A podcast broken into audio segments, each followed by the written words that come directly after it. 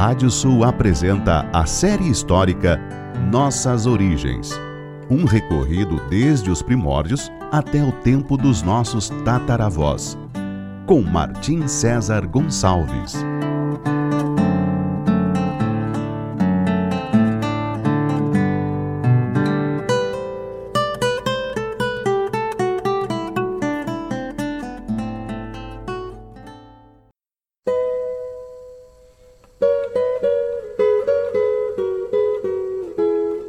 Série histórica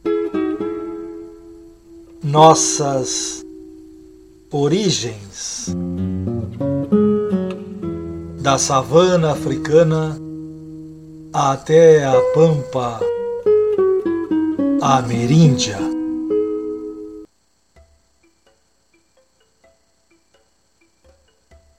Capítulo de hoje: O começo do esplendor de Al andaluz. Nos dois séculos que levariam ao emblemático ano 1000, Córdoba se tornaria a mais esplendorosa cidade do ocidente europeu, a mais populosa, a mais cosmopolita e a fonte do movimento cultural que posteriormente seria conhecido como Renascimento. O historiador Reinhard Dose baseado no escritor árabe marroquino do século XIII, Ibn Idari, escreveu que Nunca a corte dos sultões espanhóis foi tão brilhante como chegou a ser sob o reinado de Abderrahman II, filho e sucessor de Al-Hakam, este monarca, Abderrahman II, embelezou sua capital, fez construir pontes, mesquitas e palácios e plantou vastos e magníficos jardins, onde, conduzidos por canais, corriam torrentes de água das montanhas.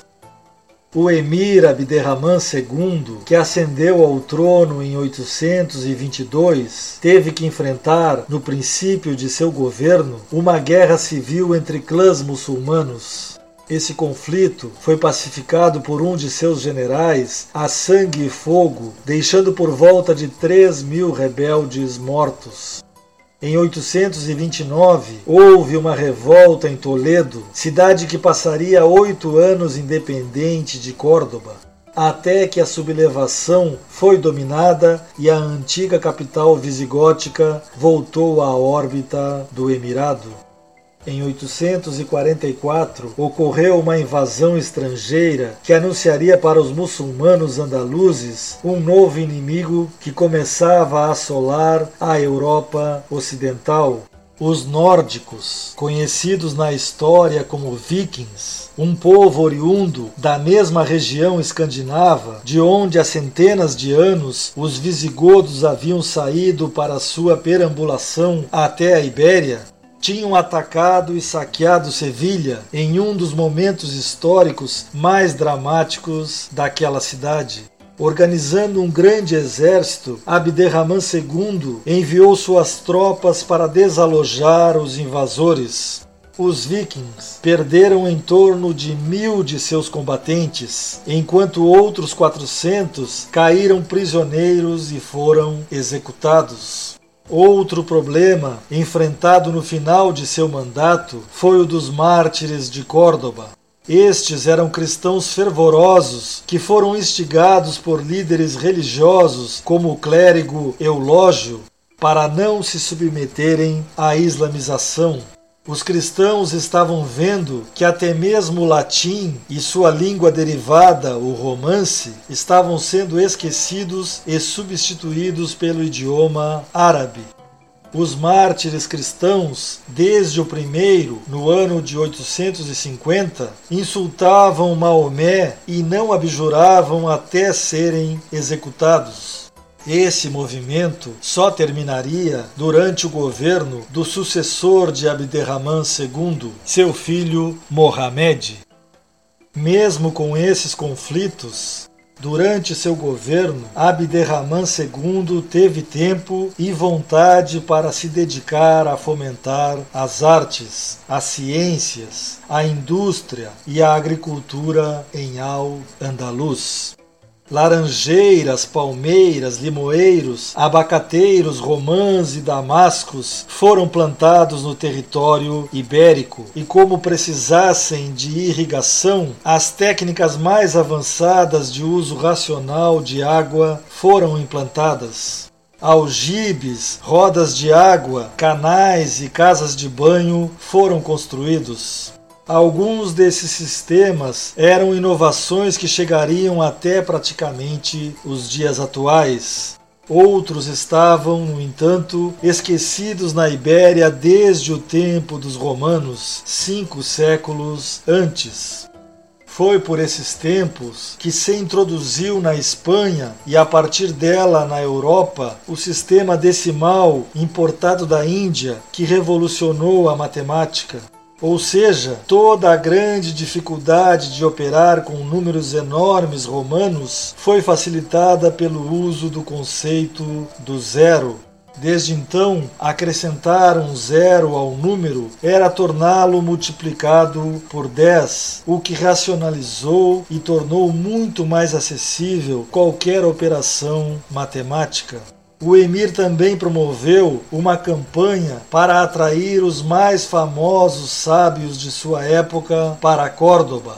E ele mesmo era um grande cultuador da poesia, escrevendo versos e patrocinando poetas e músicos. Para engrandecer ainda mais seu reinado, o emir mandou trazer do Oriente os melhores livros que pudessem ser encontrados e adquiridos, começando a formar uma biblioteca que nos tempos subsequentes iria se tornar uma das maiores do mundo. Dentre todos os engenheiros, escultores, arquitetos, inventores, poetas e músicos que emigraram para Córdoba nesse tempo, talvez o nome mais importante tenha sido o do músico Ziriabe. Tinha nome de um pássaro, o merlo, Ziriabe em árabe, por sua tez extremamente escura, conforme as penas dessa ave. Sua origem era incerta, talvez persa, árabe ou africana. O historiador árabe argelino Al-Makari relata que teria sido discípulo do talentoso músico Al-Mausili e que este o apresentou para seu mecenas, o califa de Bagdá, Harun al-Rashid, quem se impressionou com as habilidades do jovem músico. Al-Mausili ficou enciumado e intimou seu pupilo a deixar, ou por bem ou por mal, a capital abássida. Outras fontes indicam que teria deixado Bagdá depois da morte do califa que sucedeu ao Rashid. O que se sabe ao certo é que em sua viagem pelo norte da África, tendo problemas com os governantes da região, foi convidado pelo então emir andaluz Al-Hakam para ir a Córdoba. Al-Hakam acabou morrendo antes de que isso acontecesse, mas Abderrahman II, ao assumir, manteve o convite e sempre teve o um músico como um dos seus convivas preferidos, ofertando-lhe um palácio e uma alta renda mensal. Ziriabe revolucionaria ao andaluz, introduzindo costumes refinados, ensinando aos andaluzes a arte de cozinhar pratos especiais com novos condimentos, mostrando também a arte de bem servir a mesa, o uso de três pratos separados, uma entrada com sopas, o prato principal e a sobremesa incentivando o uso das vestimentas adequadas segundo o clima e a ocasião. Tornou-se logo um árbitro da elegância de seu tempo. Introduziu o costume de vários banhos diários e a utilização de taças de cristal para as bebidas. Também teria sido ele o introdutor, ou ao menos o difusor, do jogo de xadrez no Ocidente. Ele fundaria em Córdoba um conservatório de música para homens e mulheres, e além de ser um virtuoso como instrumentista, inventaria a quinta corda do instrumento chamado alaúde, o que, com o tempo, teria redundado na guitarra espanhola moderna. Se buscarmos o rastro de ritmos musicais hoje utilizados no mundo de influência ibérica, certamente chegaremos a Ziriabe, o grande artista da corte de Abderrahman II. Atualmente, monumentos, um coral e o próprio Conservatório de Córdoba levam seu nome. Até mesmo o grande músico andaluz Paco de Lucia lançou um disco com seu nome.